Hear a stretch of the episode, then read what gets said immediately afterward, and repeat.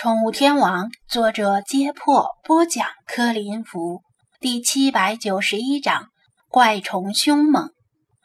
普通的沙蚕虽然外形不敢恭维，但其实就相当于水里面的面包虫，没有什么危害，而且可以作为几种鱼的食物，蛋白质含量也不低，甚至南方海边的人还把它们炒菜吃。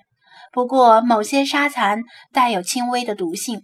有些人直接接触后可能会产生过敏反应，然而普通的沙蚕却是没有攻击性的，不可能会导致鱼的失踪。张子安听得心里一突突，赶紧说道：“再让我看一眼那张照片。”在场的其他人本来在你一言我一语的猜测鱼失踪的原因，忽然见他脸色微变，神情严肃，不由得面面相觑。就连一直吹嘘自己养鱼如何省钱的赵汉公也有些不安。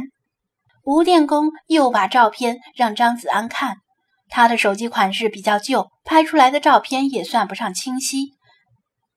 怎么样，赵张店长，这虫子是不是沙蚕？他忐忑地追问道。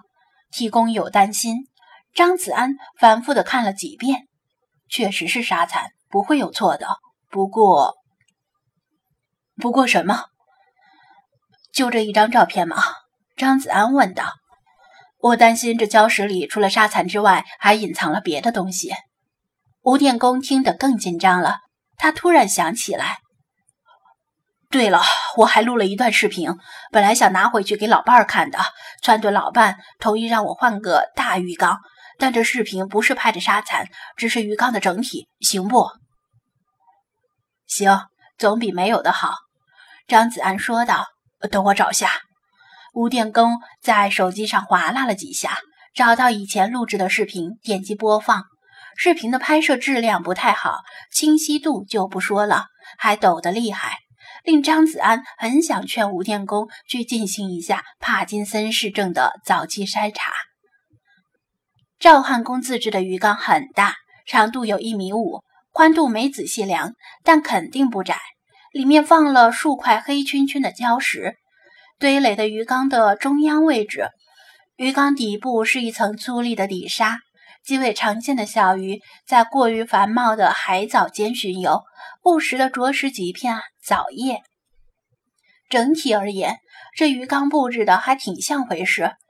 但由于为了追求极致的省钱，没有配备氮分，水里的营养盐也有些过剩。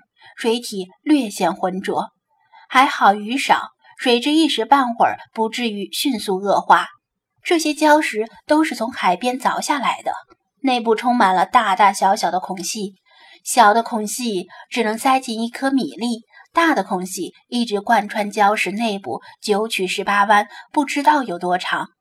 礁石的孔隙越多越好，可以减轻自重，也可以为消化细菌的繁殖提供温床。赵汉公开采礁石的时候，肯定也考虑到这点。暂停，那是什么东西？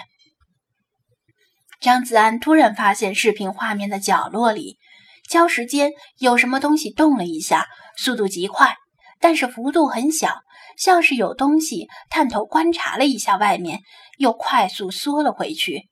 至于被搅动的一抹底沙在缓缓旋转，他能注意到。是因为他知道问题肯定出在礁石上，一直在盯着礁石。啥？吴电工老眼昏花，又没戴眼镜，根本没注意到这个细节。他把视频倒回去一段，又重新播放。与众人眼睛一眨不眨地盯着张子安指出的位置。这次他们注意到了，然而视频画面不清楚，那东西的动作又太快，仍然看不出是什么东西。可以肯定的是，那绝非动作慢悠悠的沙蚕。这是咋回事？老赵，你往鱼缸里养了什么？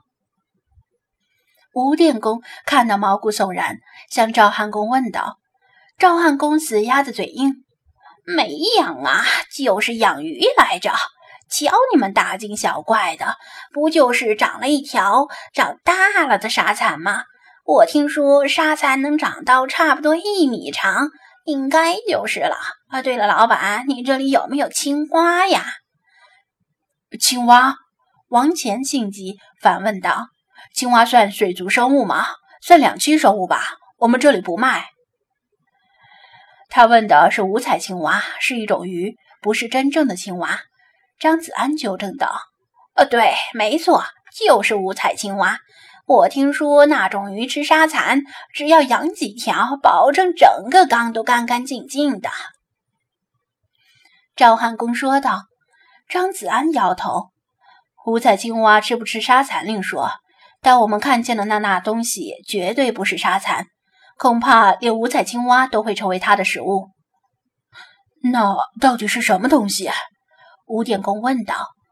张子安不太确定地说道：“我觉得那可能是一条博比特虫。”博比特不是博尔特的弟弟？王乾又在犯愣。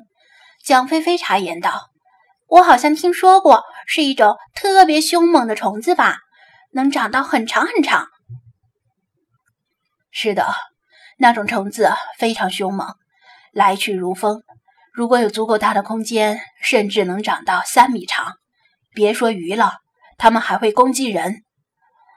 张子安根据视频里的惊鸿一瞥估计了一下，鱼缸里的这只看样子也不小了，我估摸着差不多有半米左右。啥？还会攻击人？一直强颜欢笑的赵汉公。终于挂不住了，惊愕地问道：“没错，所以你家里除了你之外，还有没有别人会碰这个鱼缸？”张子安严肃地说道：“啊这个。”赵汉公想了想：“我儿媳妇嫌那沙蚕恶心，从来不碰。我儿子有时候会帮我捣鼓一下。”有没有小孩子会接触缸里的水？张子安追问：“我孙子和他的小伙伴好像玩过试胆游戏，比赛谁敢去摸沙蚕。”赵汉公吞了一口唾沫，申辩道：“我训过他们，让他们别这么玩。”那他们就不玩了。吴电工闻言心中一紧，因为自己的小孙子也是赵汉公孙子的玩伴之一，两家都是工厂的职工大院里。